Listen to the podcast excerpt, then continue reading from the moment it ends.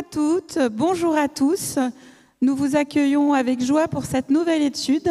Ce matin, avec nous, Nevine, Yvonne et puis euh, Inès qui, qui est chargée de l'animation, Ibrahim et moi-même, Karine. Ce matin, je demande à Yvonne si elle veut bien nous unir dans la prière. Notre Père, notre Dieu, merci Seigneur parce que tu nous as permis de pouvoir nous réunir dans ton jour de repos. Merci Seigneur parce que tu nous aimes. Merci parce que tu, nous as laissé ta parole à travers laquelle tu te révèles. Je t'en prie Seigneur, envoie ton Saint-Esprit pour qu'il puisse nous guider dans l'étude, qu'on puisse apprendre, on puisse euh, aussi pratiquer chaque jour de notre vie cette relation qu'on peut développer avec toi. Je t'en prie, Seigneur, aussi que tu puisses rester pas seulement avec nous, sinon avec tous ceux qui nous accompagnent. Tu connais leur cœur, tu connais leurs besoins, tu, sais qu'est-ce qu'on a besoin chacun de nous. Donc je t'en prie que tu puisses nous guider pour qu'on puisse trouver les réponses que tu as déjà préparées pour nous. Seigneur, reste avec nous dans cette étude. Je t'en prie, Seigneur, pas parce qu'elle le mérite, sinon ton nom. Amen.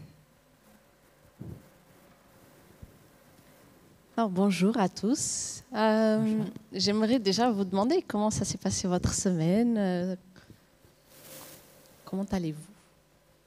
C'était une bonne semaine. C'était la reprise des cours. C'était chargé, très chargé. Hmm. Ça s'est bien passé pour moi. Euh, c'est une semaine que je peux dire de paisible.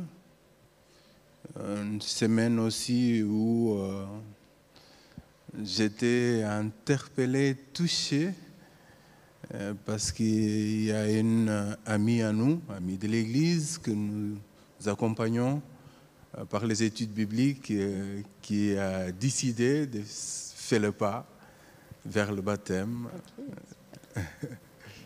Merci Seigneur. Une semaine chargée aussi, mais avec des très bons moments. C'est vrai que oui, aussi pendant ces, moments, on attend de savoir si on va être reconfiné ou pas, qu'est-ce qui va se passer par la suite? Et parfois, ça peut générer un petit peu de, oh, d'anxiété pour, pour, pouvoir aussi se projeter un peu. Mais, euh, mais voilà, c'est comme ça en ce moment pour l'instant, n'est-ce pas? Après, euh, aujourd'hui, nous, avons étudié cette semaine euh, l'école du sabbat et le titre de la leçon, c'est Un noble prince de paix.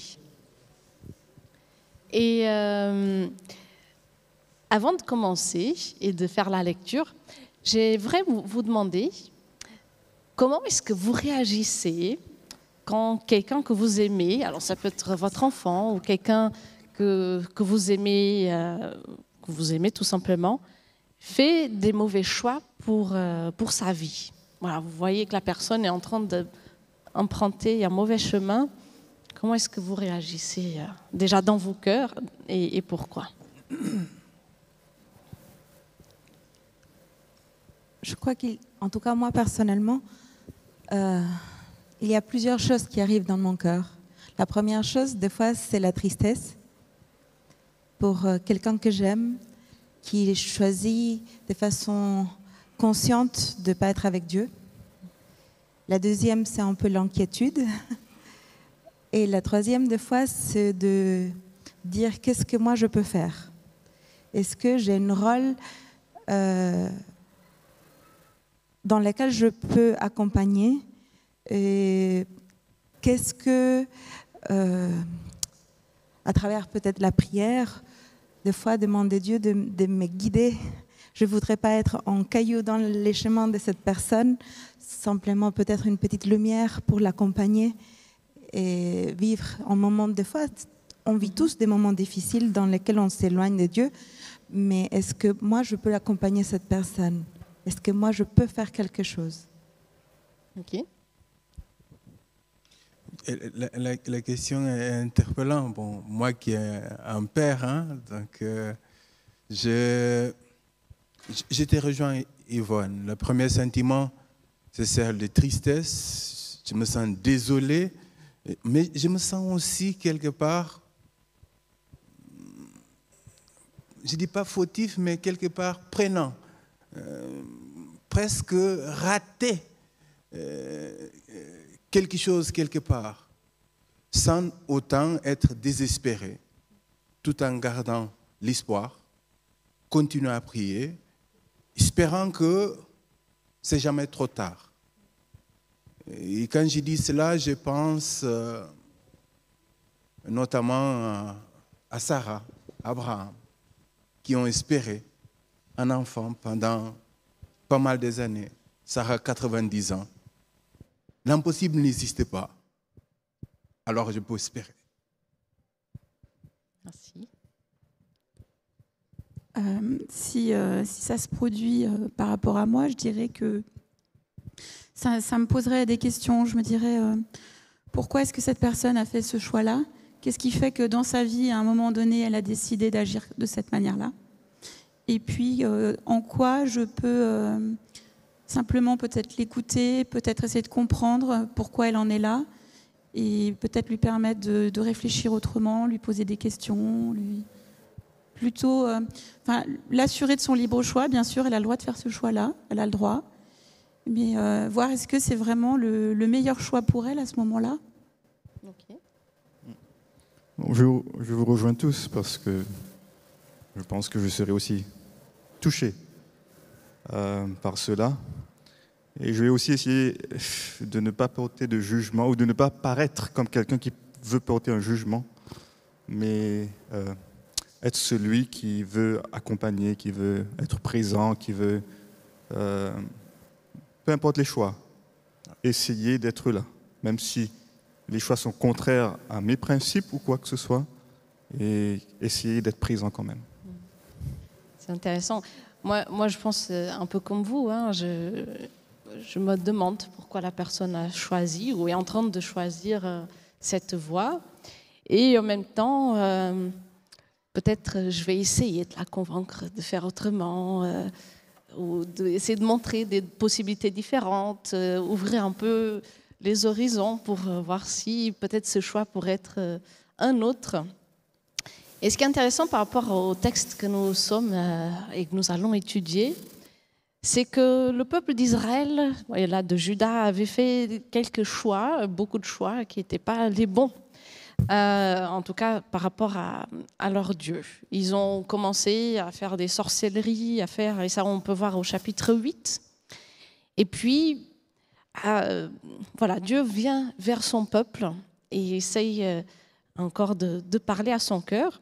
Mais on, on va dire déjà ce qui se passe en Isaïe 9, et on va lire les versets 1 à 6. Est-ce que l'un d'entre vous aimerait faire cette lecture?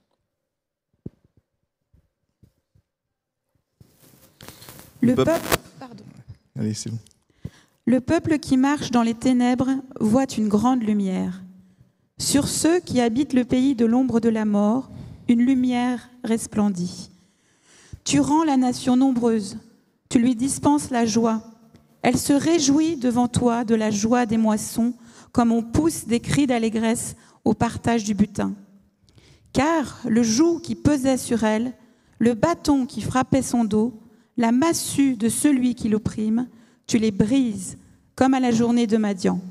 Car toute chaussure qu'on porte dans la mêlée et tout manteau roulé dans le sang seront livrés aux flammes pour être dévorés par le feu. Car un enfant nous est né, un fils nous est donné, et la souveraineté reposera sur son épaule.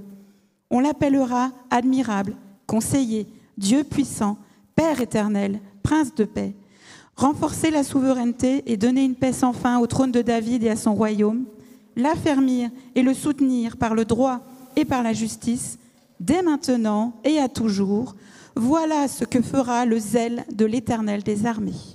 Amen. Merci. Alors déjà, en regardant les versets 1 et 2, qu'est-ce que nous pouvons observer dans ces versets? Le langage, des choses que vous, qui vous attirent l'attention? Ben, Elle rejoint un peu la conclusion du, verset, euh, du chapitre 8, le verset 23, le dernier verset du, chapitre 8, où après toutes les ténèbres qui semblaient y avoir dans le chapitre 8, il y avait une lueur d'espoir avec l'annonce que de la Galilée, de Nephtali, etc., va venir euh, quelque chose de spécial. Ici, ces versets ici qu'on voit hein, parlent encore d'une lumière qui arrive au milieu, au milieu des ténèbres, quelle que soit la, la noirceur, on va dire, des ténèbres. Même une faible lumière peut faire une grande différence. Et ici, on nous parle de cette lumière, cette espérance. Ok. Oui, euh, le texte commence pour nous par- parler, à le verset 1, hein, au passé. Il marchait donc, euh, dans les ténèbres. Et ça, ça interpelle, montrant que euh, le passé, le présent pour le changer. Et le présent, c'est cet enfant qui est, qui est, est annoncé, qui est le présent.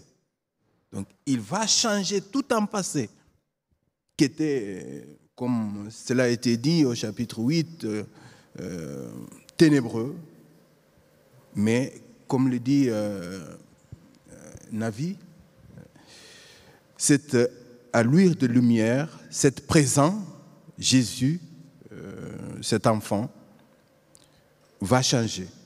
Il va changer non seulement pour euh, ce peuple-là, mais il va changer toute une destinée, euh, celle de Racine de David elle-même.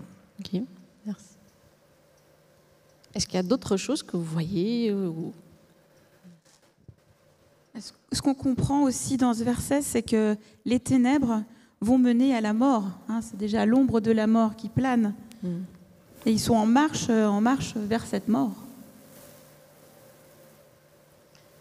Oui, et donc euh, là, c'est un peu ce que vous étiez en train de dire. Nous avons ces, ces ténèbres en contraste avec la lumière. Avant, il n'y avait que des ténèbres. Et on, voilà, au, chapitre 8, et, même ce dernier verset euh, euh, qui, qui parle encore des ténèbres. Voilà, les ténèbres, c'est difficile.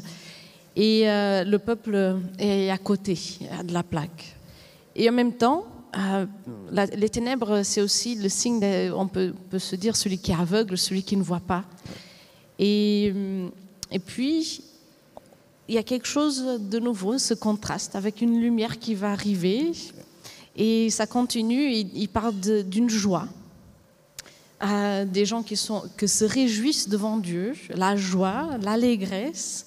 Et ça revient ces mots, comme s'il y avait quelque chose euh, qu'on ne peut pas imaginer, mais qui allait changer le cours de- des choses. Alors si nous lisons, et si nous nous rappelons des versets 3 et 4, qu'est-ce qui se passe dans ces versets? Oui, euh, euh, j'aimerais encore revenir euh, à la fin de verset 2. Euh, Il parle du butin. Ils sont dans la joie comme les gens qui se jouirent du butin. On revient encore dans le chapitre 8. euh, C'est eux qui sont piliers. C'est le pays en elle-même qui est dévasté, qui est devenu pauvre. Dorénavant, c'est eux qui sont dans l'allégresse, dans la joie, dans la richesse même. Tu, nous, as dit de, de regarder le verset 3 et 4. Et le texte continue en disant que un joug, une charge, un fardeau, un poids les est enlevé. Je voudrais aussi euh, peut-être ajouter quelque chose, c'est que dans le verset premier, il parle de lumière qui apparaît. Au verset 2, il semble personnifier cette lumière. Il dit Tu rends le peuple nombreux.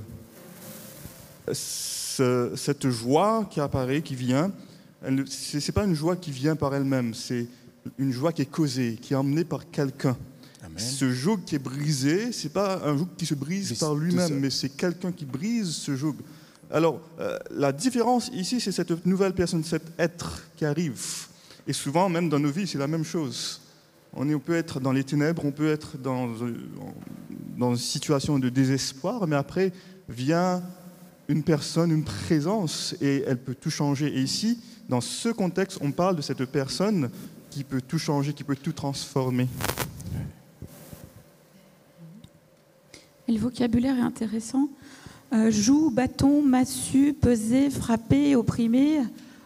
On se dit quand même, euh, c'est lourd, hein, c'est pesant, c'est difficile. Et on attend quelque part, par rapport à la lumière qu'on a vue au verset 1, on se dit on a besoin de délivrance, on a besoin de purification, on a besoin que ça s'arrête en fait. Oui. Donc euh, il y a euh, cette lumière qui, on, commence à comprendre que ce n'est pas juste une lumière, euh, le soleil, mais c'est voilà cette personnification de la lumière.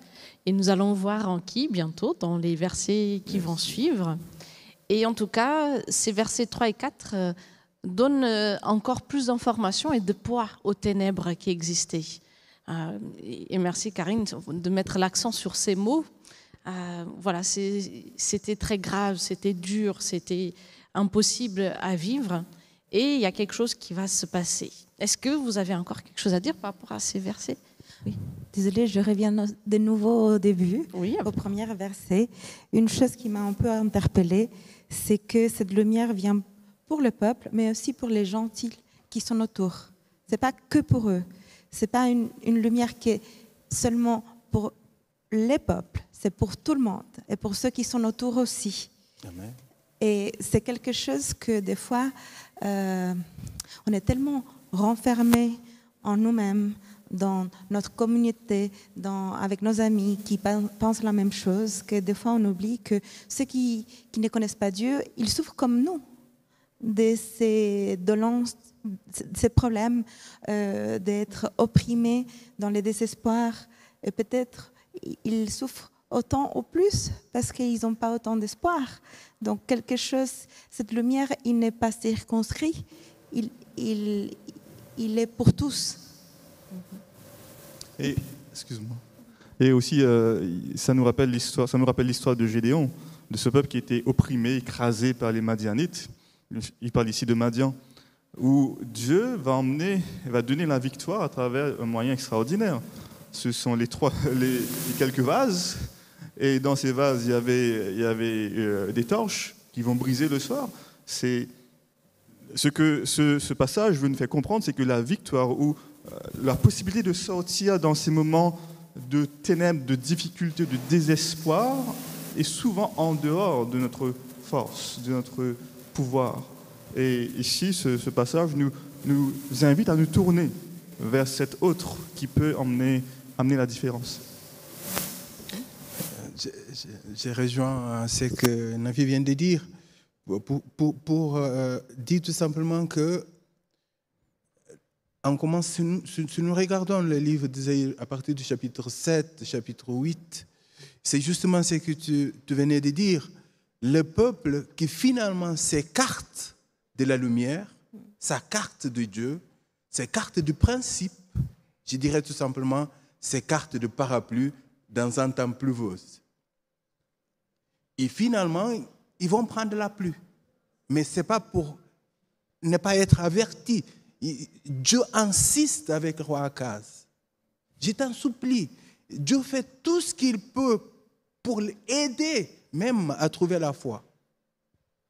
Mais parfois, comme nous-mêmes, comme tu l'as dit, eh bien, parfois on est ailleurs. Je voulais juste rajouter pour le verset 4 donc euh, ça m'a interpellé les deux mots chaussures et manteau. C'est des choses qu'on porte sur soi, qu'on n'enlève pas, qu'on garde. Et euh, ils seront livrés aux flammes pour être dévorés par le feu. Le feu, ça brûle, ça détruit tout et ça purifie. Donc là déjà, on, on nous précise que vraiment il va y avoir besoin de cette purification. Voilà, une purification qui rendra un nouveau début aussi parce que quand on s'éloigne de Dieu, on souffre et c'est ce qu'on voit aussi. Quand Jésus arrive sur terre, euh, on voit comment les gens ont soif euh, de cet amour, parce qu'ils sont perdus et ils n'ont plus de direction. Et, ici, c'est un peu ce que le texte est aussi en train de dire. Voilà, quand on tourne le dos à Dieu, on se met en difficulté et on se met dans les ténèbres. Mais voilà, ces ténèbres ont été là, mais au milieu des ténèbres, il y a une lumière qui a brillé. Et le verset 5 nous parle d'un enfant. Alors de quelle manière la naissance de cet enfant est une bonne nouvelle Selon ce verset?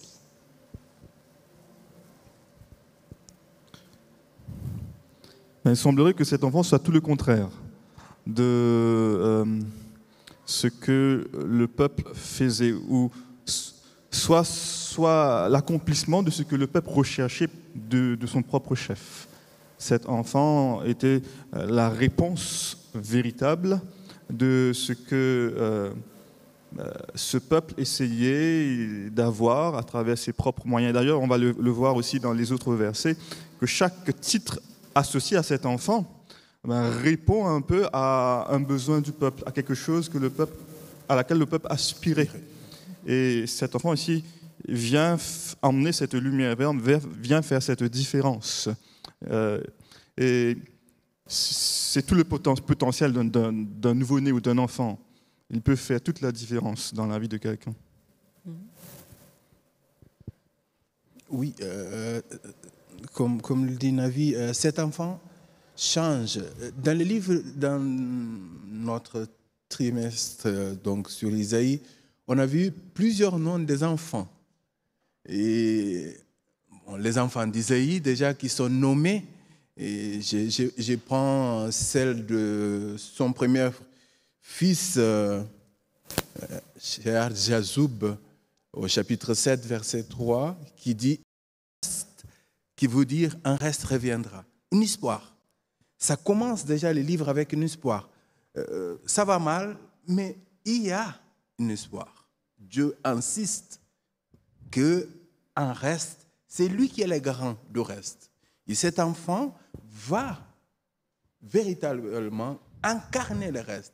Il est la racine, il est le rameau, c'est lui le centre, finalement. Il y a trois dimensions euh, chez la personne qu'on désigne, c'est-à-dire Jésus. Il y a l'enfant, donc euh, qui est né, l'incarnation. Euh, ensuite, le Fils nous est donné, la divinité du Christ et puis son, sacrifice. Et ensuite, et la, la souveraineté reposera sur son épaule. Là, on a le roi. Donc l'enfant, le Fils, Fils de Dieu, Fils de l'homme, et puis le roi. Oui, c'est ça nous avons cet enfant. Et, c'est vrai qu'un enfant, c'est si fragile. Euh, et, c'est aussi l'image de l'espoir pour l'avenir. Ça dépend. Par exemple, un royaume, quand ils attendaient l'héritier, euh, voilà, c'était l'enfant. C'était l'espérance de l'avenir, quelque part aussi, de la postérité. Et puis, euh, en même temps, ça, ça donne ce côté fragile. Mais en même temps, il n'est pas fragile parce qu'il est roi. Il a la souveraineté sur lui. Et, donc, euh, c'est bien parti en tout cas. Je ne sais pas si vous avez encore des choses à dire par rapport à cette partie du, du verset.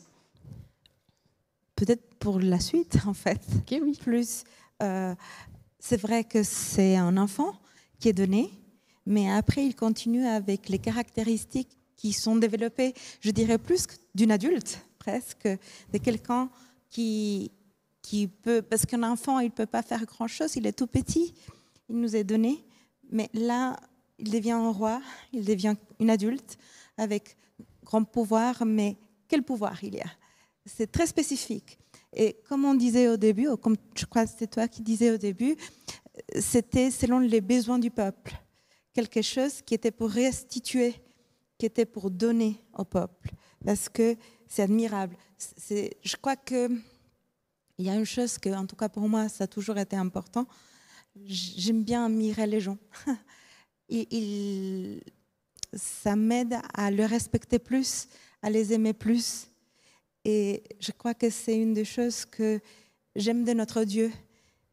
Je peux jamais arrêter de l'admirer et ça lui donne à lui aussi un pouvoir sur les gens qui sont autour. Et c'est un peu les choses qui après euh, se développent. Il nous conseille, mais il a la puissance, la puissance de nous livrer, la, puissance de faire des choses que moi, peut-être, je ne peux pas. Mais il est aussi un père, il est tendre, il nous accompagne, il nous entoure, il nous câline, mais aussi il nous donne la paix. Donc c'est toutes des caractéristiques et des choses que pour moi sont, bah, je ne même pas des mots, sont, sont une, tout qui ont été donnés pour nous, pour le peuple. Et bon, je crois que bon, il est Dieu, donc il savait exactement ce que nous on avait besoin. Et il les transmet à travers ses paroles. Il y a aussi quelque chose d'intéressant dans, dans ce, ce passage, c'est que le, pour les Israélites, pour les Juifs, euh, pour les Hébreux, le nom porte l'histoire, porte le titre. Il y a quelque chose de spécial dedans. Ça me fait me rappeler de mes amis su- sud-africains, euh, surtout mes amis euh, de couleur noire. Leur nom, lorsque les parents donnent un nom, ça rac- ça raconte une histoire. Cela raconte euh, ce qui s'est passé. Cela raconte aussi ce un désir. J'avais un ami qui s'appelait Sipiwo, que ça veut dire, cela voulait dire c'était un présent. Euh, un autre s'appelait Surprise, c'était une surprise pour ses parents. Un autre s'appelait Happiness, parce qu'elle engendrait vraiment la joie.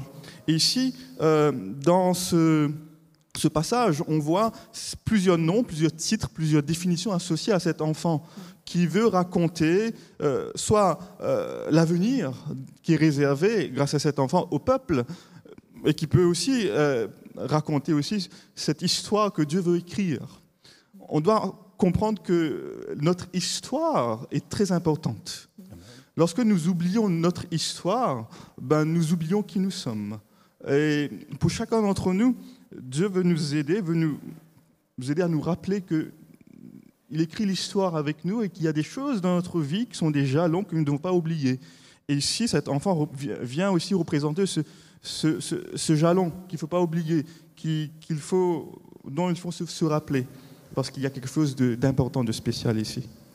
Ce qui est intéressant, c'est que nous avons ces titres. Il sera appelé, mais euh, c'est par rapport à, l'époque, au Proche-Orient. Euh, en Égypte, par exemple, on choisissait pour le pharaon euh, cinq noms aussi. Et Isaïe va prendre cette pratique pour, pour la changer. Donc il y a un changement radical. Il, va- transformer en disant, voilà, ce n'est pas juste des noms, mais c'est quelque chose de plus. Alors si on- réfléchit peut-être à chaque, à chaque titre, on- va dire, euh, après ça dépendra des traductions, parce qu'il y a certains qui vont séparer le conseiller euh, du côté merveilleux, à d'autres euh, qui vont mettre ensemble. Donc par exemple, dans ma traduction, j'ai conseiller étonnant, Dieu héros, Père éternel et Prince de paix. Si on réfléchit déjà au sens, pour vous, quel sens aurait ce, déjà ce conseiller étonnant? Ou merveilleux Merveilleux, moi je l'ai traduit, hein. c'est une traduction qui n'est pas dans nos Bibles, mais je l'ai traduit pour moi. Il n'y a pas comme lui. C'est, quand on dit il est admirable, ça, veut dire que pour moi, hein, ça dépasse une qualification normale euh, de quelqu'un. Comme lui, il n'y en a pas. Il est unique, cet enfant, dans son genre. Il est le créateur, euh, il est la racine, il est aussi euh, le rameau ou euh, le, le poussé qui montre que il, a, il était là au départ, il est là aussi à la fin. Ce qui est intéressant, c'est l'ordre aussi. C'est vrai que je me suis dit, pourquoi est-ce qu'en premier, on nous dit admirable? Et ça m'a renvoyé, comme tu disais, à la création. Adam et Ève ont admiré la création, le Créateur. Et, euh, ça nous renvoie déjà à ça, au merveilleux. Et puis ensuite, conseiller, Dieu sait ce qu'il fait, on peut compter sur lui. Et là, je, pense au psaume 32, verset 8. Euh, je t'instruirai, je te montrerai la voie que tu dois suivre, je te conseillerai, j'aurai le regard sur toi. Donc c'est ce Dieu-là qui déjà à Adam et Ève, c'est ce qu'il leur a dit déjà au départ, je suis là, j'ai le regard sur toi. Après, Dieu puissant, ça renvoie à la puissance militaire. Tu parlais du héros, le héros qui sauve. Donc la puissance militaire, on la retrouve partout après dans les versets, dans les chapitres 10 et 11. J'ai compté, j'en ai trouvé euh, 8 euh, qui disent l'éternel des armées. Donc on voit qu'il y a vraiment un, Dieu qui est un Dieu militaire, qui, fait, les choses, euh, qui met de l'ordre, voilà, et qui dirige avec euh, droiture et justice. C'est précisé au- beaucoup de fois aussi.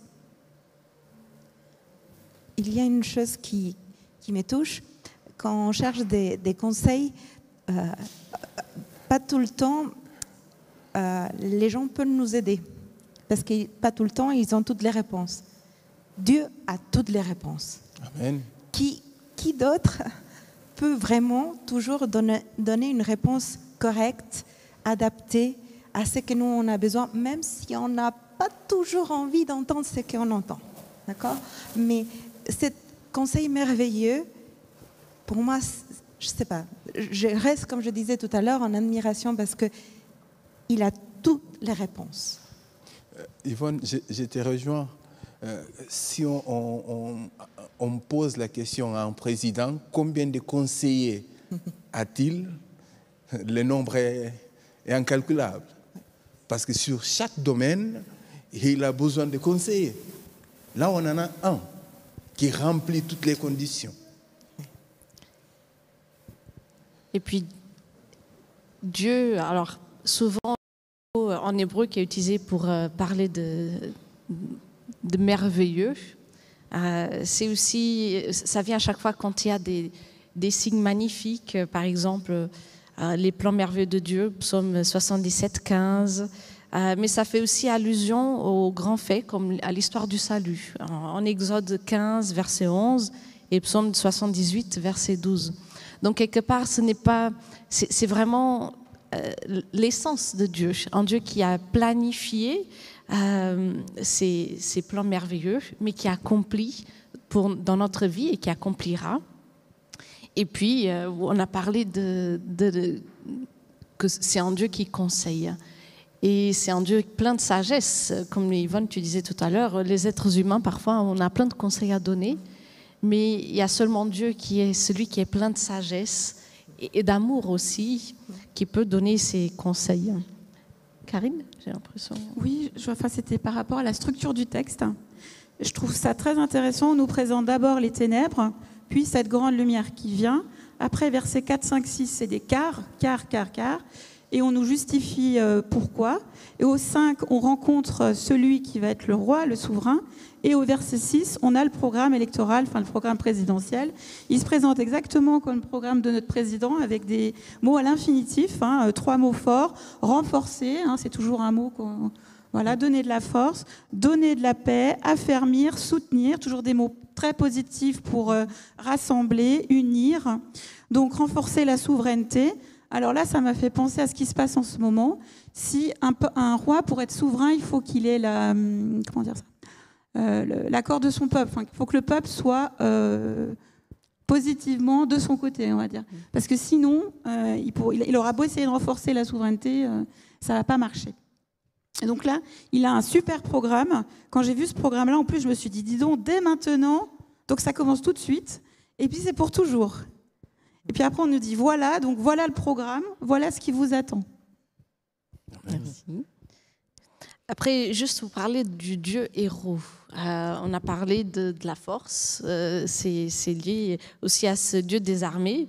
Mais si on pense à cet esprit que nous avons un Dieu qui, qui planifie des merveilles, un plan du salut, euh, nous savons que ce Dieu héros est aussi capable alors de l'accomplir parce qu'il est fort et, et il sait planifier, il connaît les stratégies et il sait comment mener à bien ses desseins. Donc, euh, en tout cas, moi, ça, ça, ça m'évoque aussi cela par rapport à ce Dieu héros. Euh, Après, oui, Oui, euh, j'ai été interpellé, je suis toujours interpellé par l'une des dernières descriptions de cet roi. Il est le prince de la paix. Ça m'a interpellé profondément et je suis aussi interpellé par les commentaires qui est, est fait euh, dans les leçons euh, qui, qui viennent donner une, lumière euh, disant que pendant la Première Guerre mondiale, j'étais interpellé haut et fort qu'il y a deux minutes de paix. Et quand on, on pense dans depuis l'existence de notre Terre, il a eu que 8% de paix. 8%. Et cet roi, qui est la paix incarnée en elle-même. Ça montre, comme ça c'est dit dans les leçons, que en tant qu'humain, on a beau essayer, mais nous restons des humains quand nous ne faisons pas Dieu confiance. On est beau essayer, on a beau avoir de bonnes intentions, mais nous restons des égoïstes, des gens qui pensent à eux-mêmes. Et c'est quand nous laissons que cette lumière, que Dieu prend possession, finalement, nous ne raisonnons pas comme nous-mêmes, et c'est Dieu qui prend place. Et, et, juste pour rebondir sur cette notion de paix, il n'y a pas eu de paix? Il n'y a pas de paix jusqu'à présent. D'ailleurs, dans, la, façon dont on comprend la paix. Il y a toujours la guerre autour de nous. On, appelle ici le prince de la paix. Pourtant, nous sommes toujours en guerre, nous sommes toujours euh, dans ces conflits. Il y a des traités de paix qui sont signés, ensuite ils sont, on, ne respecte plus. Il y a plusieurs traités de paix entre les nations, même dans les familles, on fait la paix. Ensuite, alors de quelle paix est-ce qu'on parle ici? Est-ce que c'est c'est de la paix euh, euh, qu'on voit tous les jours, dont on a besoin dans de, de quelle paix quel est, quel est, ce genre de paix Ça, ça interpelle que le, ce roi, que ce prince, mm -hmm. dont il est le prince, euh, et dont, dont, ici on fait la mention qu'il va venir, il va emmener la, la paix éternelle. Euh... Alors merci, ça c'est très intéressant comme, comme question. On a sauté au prince de paix. Alors, bon, pour donner quelques informations qui pourraient aussi nous aider à, à réfléchir à ce, ce titre, euh, ce mot qui est traduit par prince est aussi un mot qui est utilisé pour exprimer l'idée de prêtre. Donc, on l'utilise pour prêtre, chef, euh, gouverneur.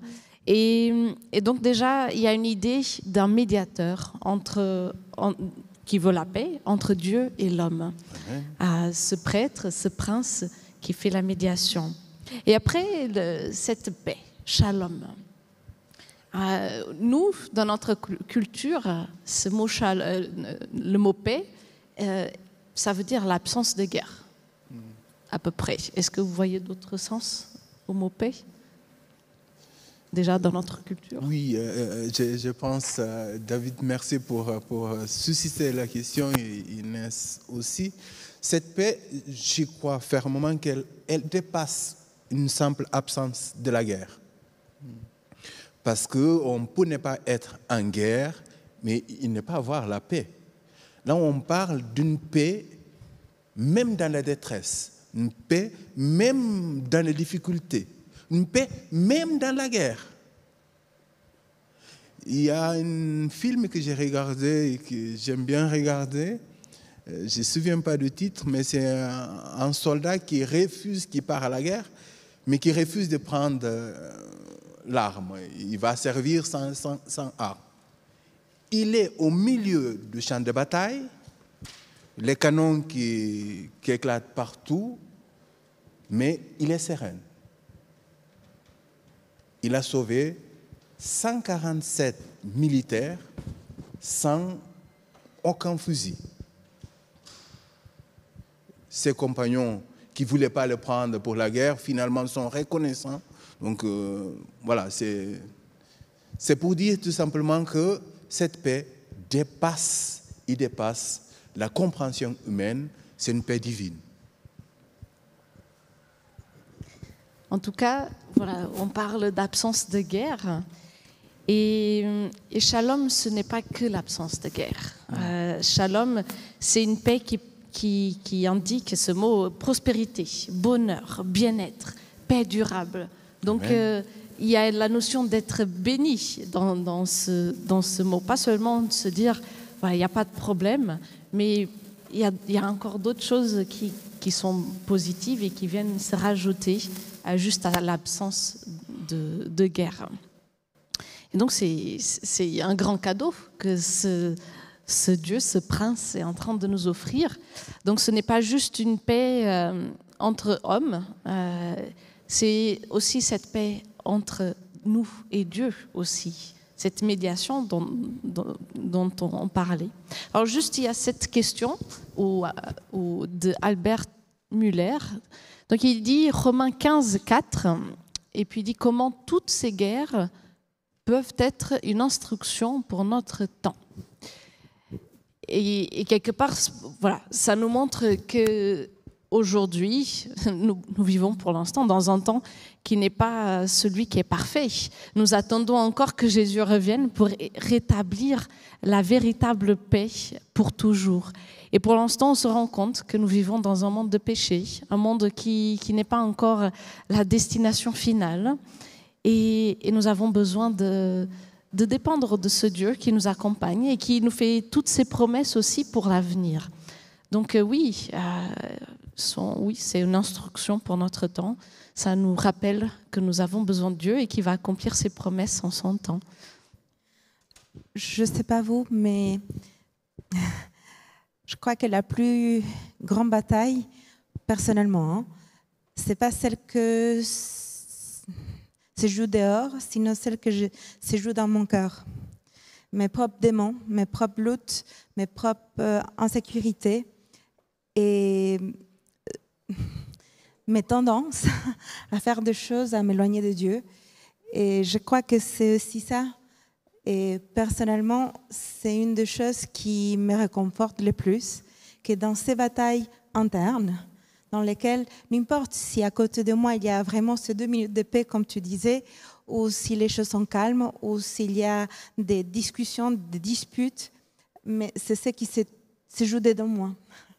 Est-ce que et Dieu il nous a promis que justement, il pourra nous donner la paix dans mon cœur, cette, tranquillité qui n'a pas de prix, qui va me permettre justement, comme tu disais, et je crois que toi aussi tu disais, que n'importe ce qui se joue autour de nous, n'importe si on est en un moment comme ce soldat qui, qui, pendant la guerre, il a sauvé plein de monde, ben, notre vie, c'est quand même malheureusement un champ de bataille. Et n'importe qu'est-ce qui arrive, Dieu nous donne la paix interne. Amen. Et ça, je ne sais pas, mais moi, ça a un prix que vraiment, je ne pourrais jamais payer, que celui qui l'a payé déjà dans, dans la croix. C'est une instruction pour nous, euh, toutes les, les guerres, euh, les guerres intérieures, pour nous dire que tout simplement, nous ne sommes pas capables tout seuls. Nous ne sommes pas capables tout seuls. Effectivement, j'allais aussi rebondir, rebondir dessus pour dire que comme vous l'avez euh, si bien dit, c'est que nous, nous luttons avec nous-mêmes, nous luttons avec les autres, nous, euh, nous avons toutes sortes de... Nous sommes incomplets, au fait, de toutes sortes de façons. Certains sont incomplets au niveau de la santé, intérieurement, d'autres de la famille, peu importe. Et nous cherchons tous quand même la paix. C'est une quête pour tous. Je pense que c'est une quête qui, qui, qui, nous rejoint, qui, en, qui, est commune pour chacun d'entre nous, que nous soyons, peu importe notre statut social, peu importe d'où nous sortons, c'est une, une, une chose que nous cherchons. Et ici, ce texte vient nous dire que ben, cette chose que nous cherchons, nous ne la, nous la trouverons pas en nous. Nous ne la trouverons pas ailleurs. Nous la trouvons grâce à cette personne, à cet être. Et pour moi, ce, ce, ce passage m'interpelle à, à, pouvoir connaître ben, ce prince de la paix, ce prêtre de la paix, comme tu as dit, euh, celui qui peut donner cette paix, comme, et que nous voyons dans l'évangile de Jean, où Jésus va dire ben, Je vous donne ma paix. Amen. Euh, il, lui, il se représente comme euh, le possesseur de cette paix. Et ben, ce texte m'interpelle vraiment. Je, je, je, veux juste dire que ce texte nous instruit aussi pour nous dire, pas dans le désespoir, je prends le chapitre 24 de Matthieu, qui nous dit, euh, quand vous voyez ces choses, levez-vous tête. C'est parce que votre rédemption est proche. Est proche. Oui, notre rédemption est proche. Après, si on revient juste sur notre texte, nous n'avons pas parlé de ce mot Père. Cet enfant est le Père éternel. Et euh, donc ça pourrait être étonnant de se dire, euh, c'est un enfant, il est prince, mais il est Père éternel, mais père, le Père éternel, c'est Dieu. Et, quelque part, si on pense au rôle d'un père, c'est celui qui aime, celui qui, se donne, qui fait tout et qui ferait tout pour, pour ses enfants. Et tout à l'heure, euh, au tout début, c'est ce que on parlait un peu de ça. Euh, si on voit que quelqu'un que nous aimons beaucoup est en train de faire un mauvais choix, on a envie d'intervenir, d'accompagner et, d'aider à peut-être à changer de direction. Et euh, vous avez dit, en tant que père, ça me touche, ou parce que vous êtes des parents. Et Dieu est, notre Père, est celui qui, nous aime. Et cet enfant est Père, c'est celui qui nous aime aussi, qui, veut nous sauver, qui veut nous aider à, trouver euh, oui, le salut qu'il est en train d'organiser. Et euh, je ne sais pas s'il y a d'autres choses qui, viennent à votre esprit par rapport à, cela. Ben, il y a cette. Euh, J'ai oublié qui a dit cela, mais il y a, celui qui a dit que ben, la religion, c'est le désir d'avoir un père. C'est porter, tout, porter toutes ses, ses, aspirations sur, quelqu'un. Et la personne qui a dit cela, il a dit cela pour bafouer la religion, en fait. Mais ici, la, notion de père dépasse euh, ce, qu'il voulait dire. C'est vrai que euh, malheureusement, euh, l'image du père est aussi l'image de celui qui malheureusement frappe, celui qui malheureusement abandonne. Aujourd'hui, hein, celui qui malheureusement parfois ben, il, commet des choses contre ses enfants. Mais l'image que la Bible veut nous donner de ce Père éternel qui est aimant, qui est amour et qui se donne, c'est cette image que, que, la Bible veut restaurer euh, l'image de, cet être qui prend soin, qui est à côté, qui est présent. Peu importe ce qui le Père qui peut-être nous a fait mal dans cette vie, peu importe cet être qui, qui nous a abandonnés dans notre quotidien, qui nous a délaissés, ou cet être que nous avons perdu peut-être aussi au courant de la vie, euh, Dieu se présente, lui, comme celui qui dépasse, celui qui surpasse, celui qui est euh, l'image parfaite, l'incarnation, la représentation parfaite en qui nous on peut mettre nos aspirations, sur qui on peut se, se, se reposer. Puis en arrivant au verset 6, alors on a déjà parlé un peu de ce verset, j'aimerais le lire dans la version du semeur qui dit Il étendra sa souveraineté, il instaurera la paix qui durera toujours au trône de David et à son royaume. Sa royauté sera solidement fondée sur le droit et sur la justice, dès à présent et pour l'éternité. Voilà ce que fera le Seigneur des armées célestes dans son ardent amour. Alors par rapport à ce verset et cette euh, traduction aussi, euh, quel impact a la vie de cet enfant pour le peuple, pour nous aujourd'hui? Là, c'est un peu le Père qui nous parle. Si on reprend le verset, chapitre 8, verset 23, les ténèbres ne régneront pas toujours. Et puis après, au verset 6 du chapitre 9, dès maintenant et à toujours. Donc on voit que ça se terminera, les ténèbres ne, ne, dureront pas, et que son règne, par contre, durera toujours, et donc que son amour durera toujours. Et c'est par son amour, justement, qui nous enlève cette, euh, cet éphémérité du péché, justement. Cette, euh, il nous enlève ça et il nous donne l'éternité de sa paix, l'éternité de sa justice. On nous donne le temps de, de, son, euh, de son façon de, de, guider, son façon de vivre, euh, son être tout court. Dans le chapitre 8, verset 20, la loi et le témoignage, s'ils n'ont pas parlé ainsi, il n'aura pas d'espoir pour le peuple. Donc, son règne est basé sur un critère qui est clair, la vérité et la justice.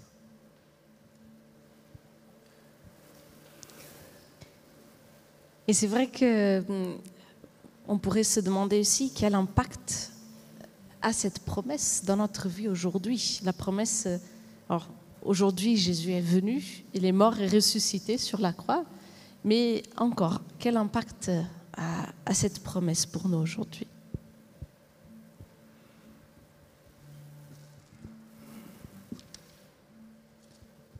Je ne sais pas si ça répond à la question, mais j'aimerais lire euh, Ésaïe 42. Moi, l'Éternel, je t'ai appelé pour la justice, et je te prends par la main. Je te protège, je t'établis pour faire alliance avec le peuple, pour être la lumière des nations, pour ouvrir les yeux des aveugles, pour faire sortir de prison le captif, et de leur cachot les habitants des ténèbres. Je suis l'Éternel, c'est là mon nom, et je ne donnerai pas ma gloire à un autre, ni mon honneur au statut. Voici que les premiers événements se sont accomplis, et je vous en annonce de nouveau, afin qu'ils ne soient qu'ils ne soient en germe, je vous les laisse avant qu'ils ne soient en germe, je vous les laisse entendre. Donc là, c'est aussi ce qui nous laisse entendre dans Ésaïe 9. Je vous laisse entendre que je suis la lumière du monde et que je vous envoie comme des lumières dans le monde. Il y a une portée, euh, c'est non seulement, au niveau du Christ, mais c'est aussi à notre niveau, à nous, en tant que mission, notre mission. Merci. Et puis, le, chapitre 11, il faisait aussi partie de, notre texte. Alors, on ne va pas euh, l'étudier, mais j'aimerais le mentionner parce que euh, il parle aussi de, Jésus, il parle du rejeton euh, et, puis, il, va nous annoncer que les choses ne seront pas pareilles parce que à un moment donné, le loup sera avec la brebis. Alors, je, vais vous lire. Donc, chapitre 11, il dit Le souffle du, du Seigneur, donc verset 2, reposera sur lui souffle de sagesse et d'intelligence, souffle de conseil et de vaillance, souffle de connaissance et de crainte du Seigneur. Il respirera la crainte du Seigneur, il ne jugera pas sur l'apparence, il n'abritera pas sur un oui-dire, il jugera les pauvres avec justice, il arbitrera avec, loi, avec droiture en faveur des affligés du pays. Il frappera la terre du sceptre de sa bouche et du souffle de ses lèvres, il fera mourir le méchant. Donc ici, nous voyons comment le Messie va agir et tout de suite, ça nous fait penser euh, à Jésus. Euh, j'imagine pour vous aussi comment il a agi sur terre, comment il, faisait avec ceux qui, qui marchaient, comment il guérissait les gens, comment il a chamboulé un peu les pratiques de l'époque. Et après, on nous parle de ce qui viendra aussi, de cette vie éternelle que nous attendons. Il dit, le loup séjournera avec le mouton, la panthère se couchera avec le chevreau, et, puis aujourd'hui, pour l'instant, tout cela n'est pas possible de voir le, loup avec le mouton. Mais voilà, Dieu nous, annonce aussi euh, une promesse.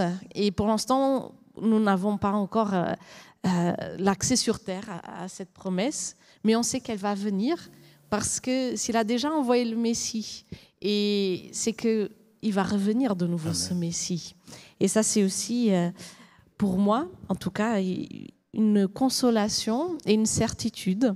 Alors, en lisant ces textes, comment est-ce que Dieu agit envers nous et qu'est-ce que là nous dit personnellement euh, sur Dieu? Pour revenir au fait que tu, tu parlais du, Père aimant, encore une fois, donc c'est un Père aimant, je voudrais euh, parler du verset euh, du chapitre 10 aussi, et on voit plusieurs fois, au moins quatre fois, malgré tout cela, sa colère ne se retire pas et sa main est encore étendue. Donc là, il étend sa main, il aime, il est présent. Il respirera dans la crainte de l'Éternel. C'est de Jésus qu'on parle, je suppose. Donc, et ce qui m'a interpellé dans ce verset aussi, c'était il respirera. Nous, on a un petit peu du mal à respirer en ce moment. Et là, il respirera. Et nous aussi, nous pouvons respirer dans la crainte de l'éternel, de ce Dieu créateur. Ça renvoie à la création, le loup, la panthère, le veau, tout ça. Ce mm. Dieu créateur qui nous aime. Et quelque part, ce sera aussi après à nous de se dire, euh, c'est un cadeau que Dieu nous fait. Il nous envoie son Fils, alors ce prince lui-même, parce que c'est Dieu lui-même qui vient, et le Père éternel. Et puis il nous fait le cadeau du salut, de ce plan qu'il a, qu'il a prévu. Et, il dit, voilà, tout va mal, il y a des ténèbres, il y a des, choses compliquées, mais il y a une solution aussi. Et je ne suis pas ici pour vous accuser. Alors Dieu, il fait quand même un procès au peuple. Il dit ce qui ne va pas.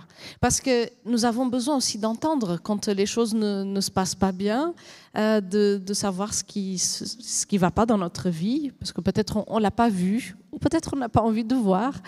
Mais Dieu nous rappelle aussi, parce qu'on a besoin aussi de cette repentance pour revenir, pour reconnaître euh, notre, nos torts mais Dieu, il ne fait pas ça pour nous accuser, il fait juste ça pour qu'on puisse se rendre compte et, et aussitôt pouvoir revenir à lui, accepter ce cadeau du salut, la paix qu'il nous offre.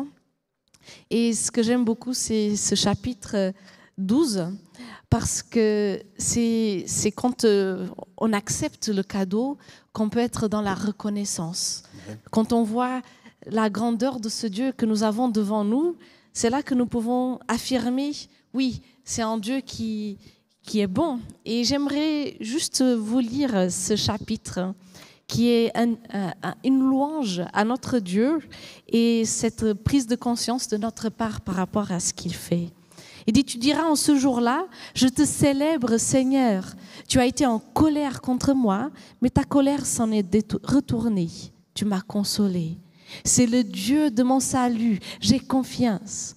Rien ne m'effraie, car le Seigneur, le Seigneur est ma force et ma puissance. Il est mon salut. Vous, vous puiserez de l'eau gaiement aux sources du salut. En ce jour-là, vous direz, célébrez le Seigneur, invoquez son nom, faites connaître parmi les peuples ses hauts faits, rappelez combien son nom est sublime, chantez le Seigneur, car il a fait des choses magnifiques. Amen qu'elle soit connue par toute la terre. Triomphe et pousse de cris de joie, habitons de Sion, car il est grand en ton sein, le Saint d'Israël. J'aimerais vous proposer qu'on puisse prier ensemble. Eh bien Seigneur notre Dieu, on aimerait tout simplement te remercier pour tout ton amour, pour ces plans merveilleux que tu as fait pour nous. Alors de notre côté, on aimerait te dire merci, te demander que tu puisses nous aider à, t'accepter, à cheminer avec toi et à admirer tout ce que tu fais pour nous et à continuer d'espérer dans tes promesses parce que tu es un Dieu fidèle et digne de confiance. Alors je te remets chacun d'entre nous et que tu puisses continuer d'être celui qui nous fortifie, notre Sauveur. Au nom de Jésus. Amen. Bon sabbat à tous et merci pour votre participation. Merci.